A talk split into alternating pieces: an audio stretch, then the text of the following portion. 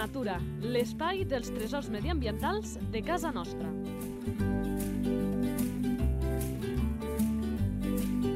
Un espai conduït per Francesc Balanyà.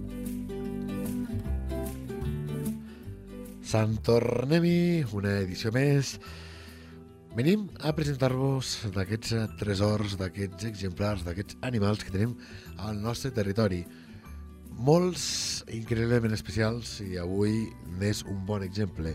Una demostració de que això que dic és cert, que se n'encarregarà de fer-la en Marc Calvo, l'il·lustrador de fauna salvatge i naturalista autodidacta. Marc, molt bones. Hola, bon dia, com estem tots? Tinc ganes d'aquest animal, som-hi. La fitxa tècnica. Nom comú. Gamarús. Això tu. No, jo no, tu. Tu ets el gamarús. Nom científic. Strix aluco. Ja comencem malament perquè, pobra bèstia, eh, ser un Sí. gamarús, després en parlarem, eh? Sí.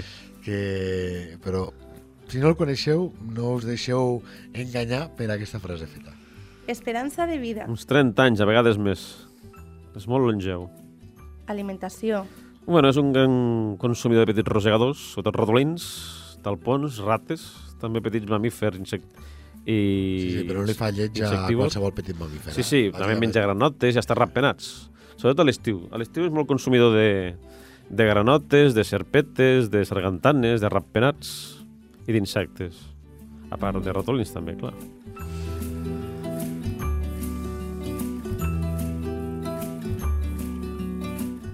Hàbitat. Hàbitat, molt forestal.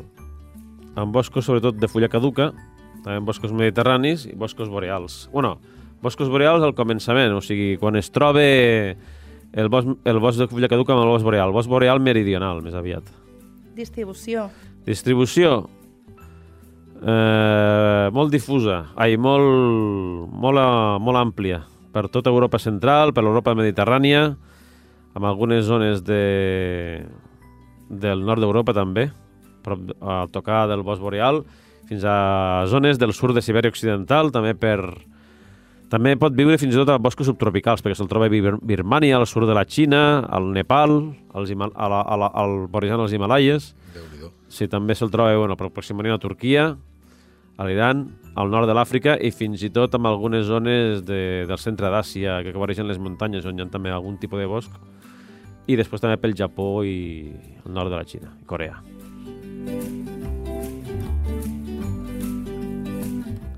Activitat. És un ocell solitari, principalment nocturn, molt territorial. També se'l pot veure i sentir ple dia, si es troba en llocs en boscos densos, apartats i tranquils. No?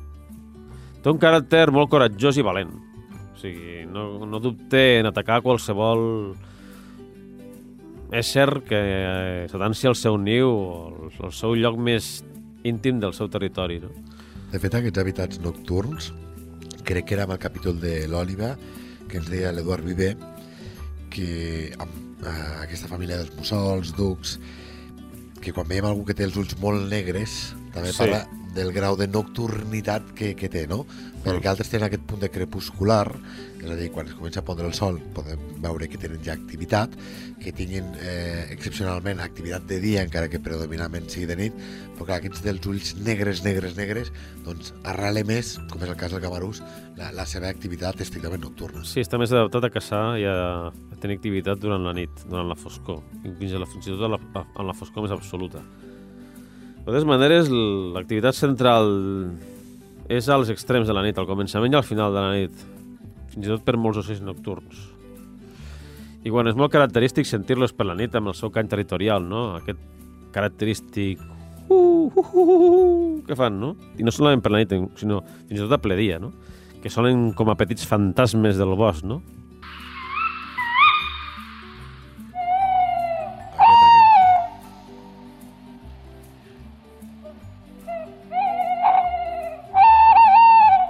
Ubiqueu-vos al mig del, de, del bosc, foscor absoluta, Sí, sí. i sentir això. Tant és així que aquest cant que ha estat tillat de fantasmagòric ha fet que se l'associés amb la mala sort i la mort. Sí. A mi, jo, personalment, jo el trobo entranyable. Vull dir, jo vaig a un lloc, moltes vegades em veu un amic meu que viu quasi bé al mig del bosc i dormo allí a la nit i sento, que, i sento cada nit el, el cant del gamarús. I no, un no, tres o quatre. marcant territori. I bueno, fa una companyia, a mi m'encanta. Home, és brutal. És entranyable, vull dir, és el fantasma del bosc. Amb els seus udols tremolosos. Ho trobo inclús graciós, fins i tot. Ho veiem també amb el Vitó, eh, que en català té aquest nom, però amb els altres idiomes, si ho recordeu, eh, feia referència al que sembla que és, que és un toro de les estrelles, Sí. com era el nom científic? Eh, Botaurus, Botaurus stellaris, sí. Que precisament per aquest cant eh, tan especial que té, podeu recuperar val molt la pena aquest podcast també, i també, com a tants altres animals, el Vitor és un exemple, eh, això donava, pues, eh, derivava amb llegendes, creences, males estrugances, tots aquests sorolls de la nit que tenen aquest tarannà fantasmagòric com és el cas de Gamarusa. Sí, sí. I a més també es cal destacar el seu caràcter temerari, per, per dir-ho d'una manera, Per què? Perquè no dubte en llançar-se als cabells, a la cara, a l'esquena, sobretot de la gent que visita el, el seu niu. De fet, ja és ben sabut que hi ha fotògrafs i espoliadors de nius que han arribat a perdre els dos ulls, els dos ulls, per atensar-se a, a massa als pollets o als ous. El gamarús surt disparat amb les urpes al davant, esgarrapant, esgarrapant el, el, tot el... Que, que no és molt gran el Gamarús, eh? Vull dir, I, ubiqueu-vos. i, i, i o llançar-se als ulls. Home, no és gran però tampoc és petit. Que tampoc és petit, correcte, no és un xut. Fa un metre d'envergadura, a vegades fins i tot un- una mica més d'un metre, i ves com un falcó, de tamany falcó gros. Sí, sí. Vinga, va, abans de seguir avançant amb més ítems, eh, hi ha alguna coseta més d'activitat que hem de destacar? Sí, sí, que durant el dia descanse sota, sempre, sem- sempre amb una branca, però a la vora sempre d'un tronc, recol, com, si com si estigués recolzat amb un tronc, no? I amb el seu plomatge, doncs, es fa confondre amb l'arbre mateix, no? Sent un munyó d'un arbre o un munyó d'un tronc, no? Hi ha un munyó d'un arbre o un munyó d'una branca, no? Això sí, se'l pot descobrir perquè a vegades perquè és delatat pels crits d'altres ocells, no? Els crits d'alarma, quan el detecten comencen a fer eh, cridòria, no? I, bueno... I a part del seu característic crit fantasmal udolador, té un altre crit que és com un kiwic, kiwic, del, de les femelles. I, I després hi ha un que de sol·licita que fa xip, xip, xip, xip, xip, xip, que és quan els pollets reclamen menjar als pares. Reproducció. El gamurú sobretot necessita per fer niu arbres grans i vells. I també aprofita els nius abandonats, sobretot del picot negre. I, bueno, també aprofita escletxes i forats de les roques, de campanars i edificis antics i abandonats i, i, bueno, i no, no té la costum de, de fer una estructura al niu, no, no fica cap, cap suport, ni, ni de molsa, ni de plumes, ni de branquetes, ni res. Simplement és el forat i ja està. I feina feta. Sí, sí, no, fa, no, no en tapissa el niu. I, bueno, i també aprofita de nius d'altres ocells abandonats, com les com de, les gralles. No em sorprèn, perquè si no es treballa eh, gens el niu, qualsevol li estarà bé. De totes maneres, també a falta de- d'arbres vells, que és el, el més fonamental, el, més, el, millor, el millor espai que tenen per, per criar i per viure-hi, també busquen peus de tocons entre les arrels, entre les vigues de teulades, i bueno, i, i és un problema que té actualment, no? que li costa trobar llocs per criar degut a que les pràctiques de silvicultura moderna eliminen massa, massa ràpidament els arbres vells o els arbres que estan podrits, no? Sí, però no tenim massa pràctiques silvícoles, eh, malauradament, al nostre país ni, ni arreu d'Europa, cada vegada n'hi ha menys. Doncs mira, doncs amb això està donant donant un benefici al gamarus perquè hi ha altres animals, perquè els arbres morts, amb la seva fusta en descomposició, alberguen molts insectes i orugues i cucs xilòfags, que s'alimenten de fusta i això donen de menjar a molts ocells, als picots, a altres ocells insectívors, a mamífers, i a sobre doncs, és més fàcil per fer refugi, no? Clar. Inclús els mateixos picots testen la fusta i els arbres molt saludables els deixa perquè la fusta és massa dura i massa flexible i massa, Sí, sí. tan, i massa... Arbre mort, sempre veus algun forat de picot o Sí, veus sí. les picadetes... Inclús per fer niu no busquen arbres molt, molt vius, no? Molt sans, molt saludables. Molt sant, sí, sí, sí. I això, eh, els que fem d'educadors ambientals, jo sempre que veig un arbre mort a la natura, em va molt bé perquè a la canalla expliquem que tot és important a la natura i amb un arbre mort, amb el que ha dit el Marc, veient-ho allà in situ, doncs va molt bé per exemplificar lo important que és que tinguem doncs això, també arbres morts, aquells elements que segurament no se'ls dona importància, igual com també ho és, que és un element capital, la fullaraca que hi ha al bosc. Gràcies a ella fem bona aquella frase de que a l'estiu tota cuca viu, jo els hi Mm. dic, a veure la fullaraca, veuen tots aquests cuquets i després aquells animals insectívors, aquells ocells insectívors que tant els agraden, doncs, doncs si no hagués aquesta fullaraca segurament no haurien aquests cuquets, Sí, sense aquests cuquets Exacte. no hi hauria doncs, aquests ocells que tant t'agraden. Tot el material mort, tota aquesta brossa, que molts comenten, fins i tot tècnics forestals, aquesta brossa és necessària pel bosc perquè aprofiten molts organismes, no? Com els bolets mateixos, no? Manté la humitat... Sí, sí. els bolets mateixos i els organismes descomponedors, insectes i sí, sí. anèl·lids i crustacis i crustacis terrestres, vull dir, i com les, com les com els porquets de terra, no? Doncs pues bé, pues això aprofiten, ho necessiten els animals, els altres animals del bosc, no? Sí, És sí. menjar orgànic que, és, que aprofiten I, altres I a animals. més és una activitat que és molt recomanable en canalla, aquesta d'aixecar la fullaraca i mirar, perquè acaba sorprenent a, a nens, però també a pares, el veure la diversitat d'insectes que trobes en, en una zona molt petiteta, eh? insectes de tots els colors, molt diversos i tal. Per tant, allà diguéssim que hi ha un món de vida que segurament molta gent a dia d'avui encara, encara Hi ha fins i tot, sí, hi ha fins i tot insectes protegits per la llei que necessiten aquests arbres vells per, per poder ficar, per poder reproduir-se. Sí, sí.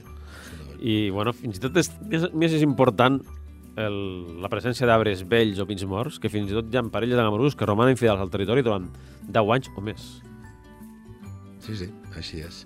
Seguim, estem Sí. amb el Gamarús, que hem marxat una mica al tema, però ja ens agrada amb aquest Sí. espai. Està molt lligat a, Exacte. està molt lligat a la tot- reproducció. Tot plegat a la natura, de fet, acaba estant lligat. I amb aquesta lligam que estàvem fent, Marc, entre Gamarús i reproduccions, cal explicar alguna coseta més? Sí, bueno, el període, la, període, la parada dorsal de gamarús és a base d'udolar.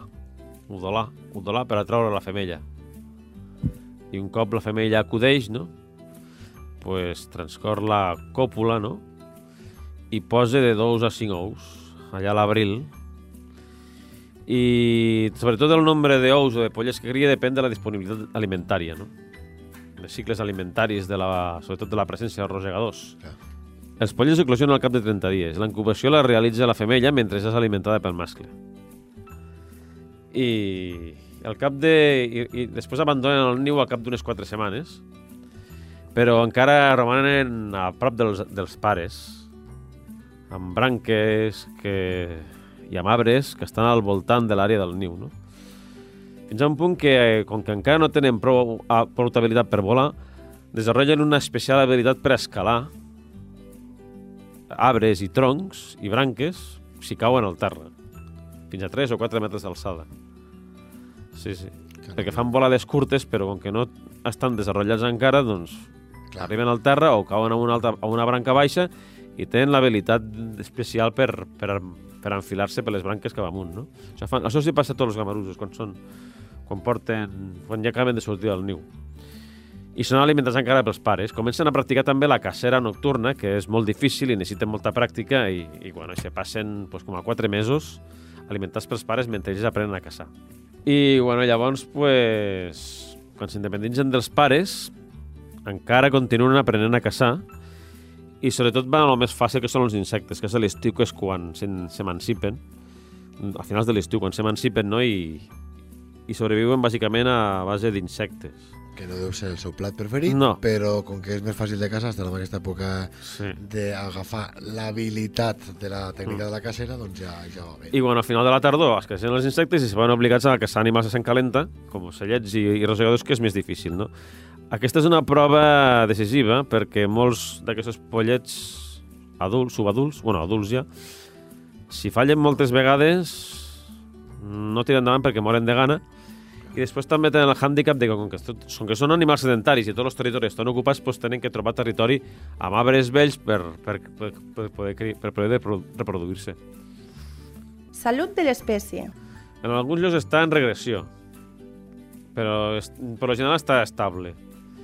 El, el principal problema és la falta de refugi, perquè hi ha la costum d'eliminar els arbres morts, els arbres vells, com si fos un estorbo, com si fos un problema per la producció de fusta en els, en els boscos, no? Sí, però en qualsevol cas és això, eh? parlem de risc mínim, que ja ens agrada destacar-ho, Sí, sí. que tinguem espècies eh, que, això, que continuen amb aquesta etiqueta de risc mínim.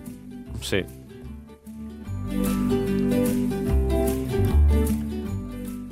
Curiositats. Bueno, els agrada molt prendre el sol. Els gamarús els agrada prendre el sol, especialment els dies freds, no? I fins i tot se troben... Però no deixa de ser curiós perquè és un animal que diem d'hàbitats nocturns, Sí, però li agrada prendre el sol. sí, sí, el característic gamarús que pren el sol apoyat al tronc a les matinades o al, als matins o a les tardes a, als arbres ja despullats de fulles és, és molt típic, no? Després també n'hi ha que se'n van a prop de les xemeneies per aprofitar les corrents d'aire calent. Sí, sí, s'arraulen a les xemeneies i, Sí, sí. i estan allí aprofitant les, les Que- corrents d'aire calent. Que amb el tema de si es diu o no nocturn, eh, jo he llegit que hi ha certa discrepància. No et sabria dir le, si les fonts eren o no molt, molt fiables, però m'he trobat a un parell de llocs que deien que cada vegada es, es creu més, que algunes investigacions denoten, que, que té activitat diurna. Clar. Que, que, que abans es deia que no, que això és el contrari, el que, que deia abans jo, no? de, tècnicament eh, estrictament activitat nocturna. Sup- Hi ha certa controvèrsia, diguem-ho així, amb això. Suposo que els, els seus ulls rodons i grossos i el seu Negre característic nit. disc, fa, disc facial que està adaptat precisament al disc facial que tenen els mussols i la disposició lateral d'aquestes plumes facials, que són diverses capes, això es facilita localitzar a les preses pel so. És una tècnica de caça diferent del rapinyaire. És, perquè la gent ens entengui, Mm. és com una antena. Sí, és La- com el la- ratpenat. La, exacte, la- l'antena, quan un vol veure la televisió i fica l'antena, totes les zones, la forma que té l'antena, fa que vagin a dintre Mm. eh, i per tant amplifiquen a, a aquella senyal. No? A més, que tenen una visió molt frontal, més frontal que el, la resta de rapinyaires i, per tant, la seva tècnica de caça és diferent. Sí. és de curta- més frontal vol dir que més focalitzes a, Sí. amb un individu per caçar. Sí, i a més a curta, a, a, te necessiten caçar a, a curtes distàncies. No veuràs un mussol volant com una àguila sotjant el territori Sí. a llargues distàncies. No, no, no. No, no, I a part aquesta focalització doncs, amb un bosc que Exacte. una mica com el que parlàvem amb l'Estora, que, que està tan ple d'obstacles i tota la pesca i tal, doncs eh, cal això, una visió nítida del que té davant, no només de la presa, sinó del que deia, d'aquest entorn, obstacles i... i... Inclús el duc, el Sí. duc que és el rapinyaire nocturn més gros que hi ha, Sí. doncs també eh, utilitzen una tècnica similar. No? Caça sempre a l'interior, és un caçador d'interior. Relació amb els humans. Relació amb els humans, Bueno, bueno, primer el cangalo aquell que hem dit abans, de que sentien això per la nit i evidentment mal auguri. això és comprensible. sí, sí. Va ser que quan el veus udolar d'aquesta manera, el veus en persona, i veus... I aquest animal tan boniquet, udoli? Aquest animal rodonet, amb aquest cap tan rodó i tan boniquet, amb aquest cos tan gordet que té. Sí, sí. Aquest animal és el que udola com un fantasma? Amb aquesta relació amb els humans, poca cosa més.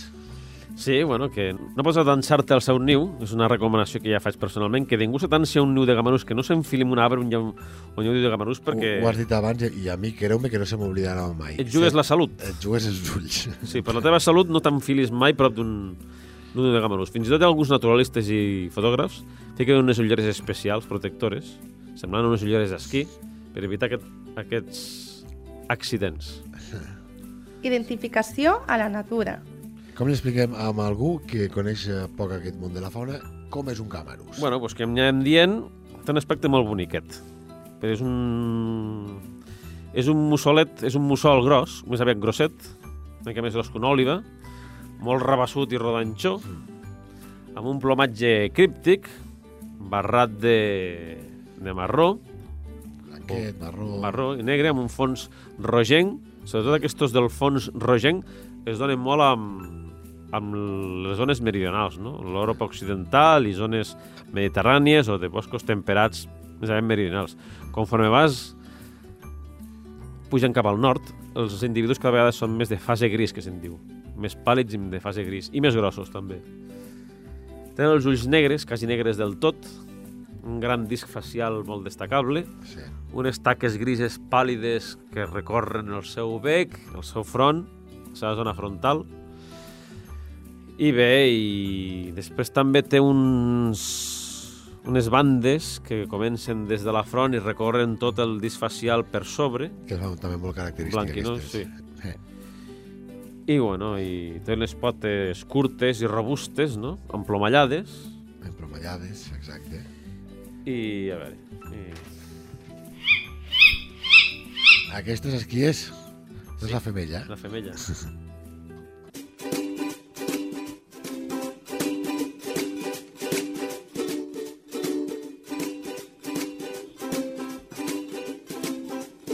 ¿Sabías que...?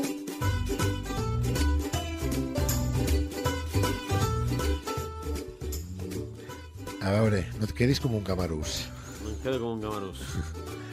Explica'ns alguna cosa.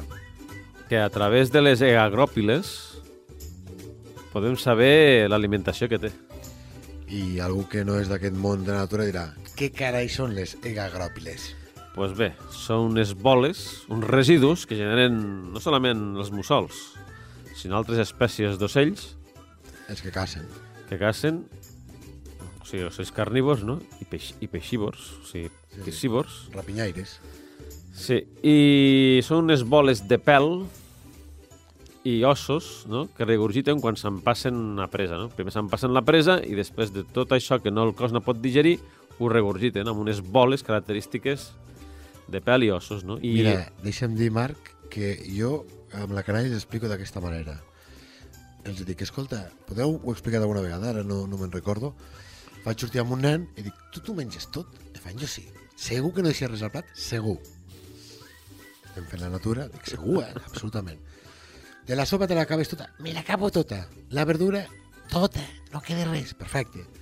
I del pollaste també? Sí, sí, m'agrada molt. Te'l menges tot? No queda res de carn? No, no, no queda res de carn. Cap os? I fa, no, no, no. Cap... Diu, home, l'os sí.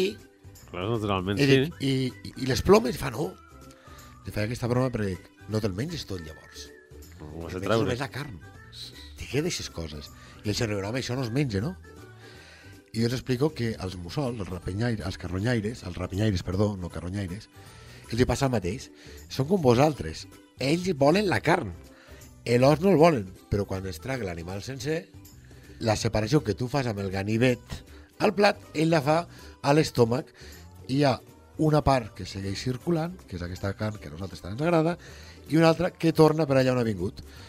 Quan surt aquesta gagròpila, ho dic perquè si algú la veu i no sap ben bé què és, el que dirà és pensarà que és una caca d'algun animal salvatge. S'assemble, eh? Pot, pot recordar-ho. té un aire d'excrement, no? Però un aire d'excrement. no fa mala olor, tampoc. No, no, exacte. És un excrement sec, és un residu sec, cruixent, com una croqueta, Sí, sí. com una croqueta i després, bueno, a través, si tu tens curiositat i obres una croqueta d'aquestes per dintre, et trobaràs, pots fer una anàlisi de l'alimentació, de les preses que mengen. I jo això, amb el que et deia la canalla, és de les activitats que fèiem a la natura, diria que és de les que més agraden, a grans i petits, Sí. perquè és una cosa molt senzilla, és, la descoberta, i us dic, què ha menjat avui el mussol banyut? És una altra espècie, i comencen a buscar, tens allà una altra fitxa, amb, perquè pots, evidentment, doncs, de l'esquelet que- d'aquell animal que s'ha dit, hi ha de tot, però la clau, lo fàcil, és o trobar el crani o la mandíbula superior Sí, perquè són els que t'ajuden a identificar del cert eh, quin animal s'ha cruspit. I I això agrada molt, eh, als nens. de i després una de les coses que fa el gamarús també és que fa rebost de menjar, també. Ah, sí? També guarda preses en llocs estratègics per temps d'escassetat. Per cert, Marc, no hem dit, el gamarús pot menjar-se altres mussols? Sí, sí, a vegades es pot menjar-se altres mussols. Això passa amb els depredadors, no? A molts depredadors, a vegades, els més poderosos mengen els, els depredadors menys, menys poderosos. I a la vegada el gamarús pot ser pre presa dels astors, d'altres mussols més grans com el duc. Són relacions alimentàries que normalment no es coneixen, no? perquè normalment l'associa la gent com un depredador menge a un herbívor, no? Ah, sí, sí, sí, Però sí, no sempre és i- així. I poca cosa més.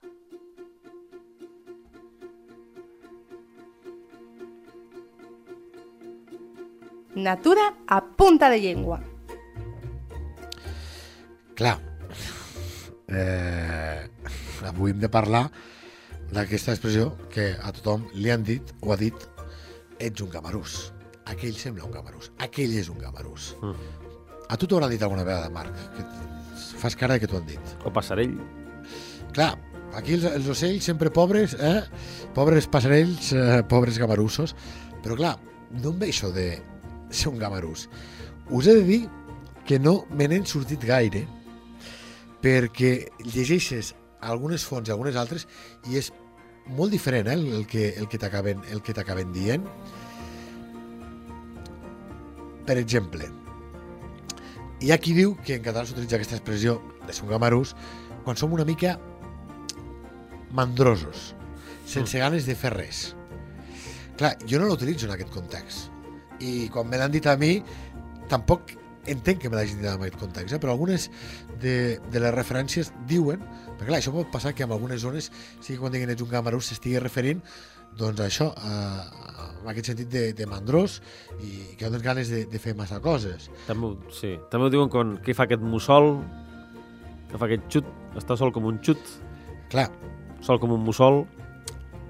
també hi ha altres, que jo sí que són les que, les que més eh, comparteixo, que, que és un insult a seques quan algú, per exemple, és beneit, estúpid, talós, que és pel que l'utilitzem. Ara bé, pobre gamarú, si fem, com sempre fem, la comparativa entre aquesta frase feta i el que és l'animal, poca relació hi ha, no? En sí, fi. exacte. Però clar, amb aquest natura a punta de llengua eh, no ens en podem estar també de dir, segur que algun ens deixarem, Marc, de les diferents maneres que s'anomena aquest ocell, perquè Gamarú seria aquell nom sí. universalitzat al català, però a cada zona, i més amb aquests ocells que tenen aquests cants que diem abans fantasmagòrics, doncs eh, li diuen de maneres diferents. Sorprèn-nos. Sí. Per exemple, la Catalunya Occidental se l'anomena com cabrota i baladrer, per exemple, no? O, per exemple, també li diuen cabrer, o, per exemple, al Pallars li diuen caro, Caro. cabra, cabrafera, Sí, aquesta l'havia sentit. o, per exemple, a la... També li poden dir... Sí, això, cabrafera, i després allà a Tarragona, per exemple, li diuen gall carboner, Caram. agaús, després a la Catalunya septentrional i als Pirineus li diuen bussaroca, bassaroca, És que té molts noms. A la Catalunya central, no sé si hi ha més llocs, també xiveca, Sí. com la cervesa.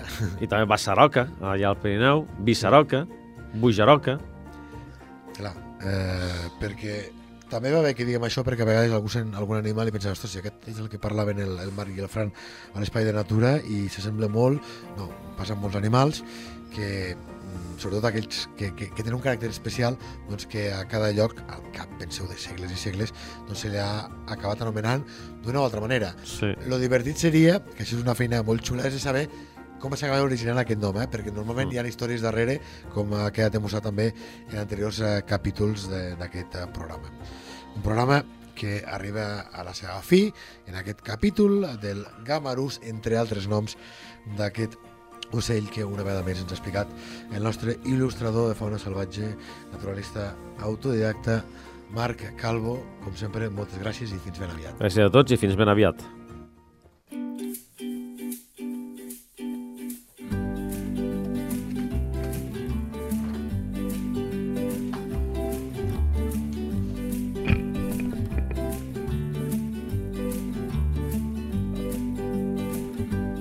Teva entitat vol explicar un tresor de casa nostra? Un animal, una planta o un indret? Si és així, envia un correu a lleida24 arroba lleida24.cat. Lleida Natura, l'espai dels tresors mediambientals de casa nostra. Un espai conduït per Francesc Balanyà.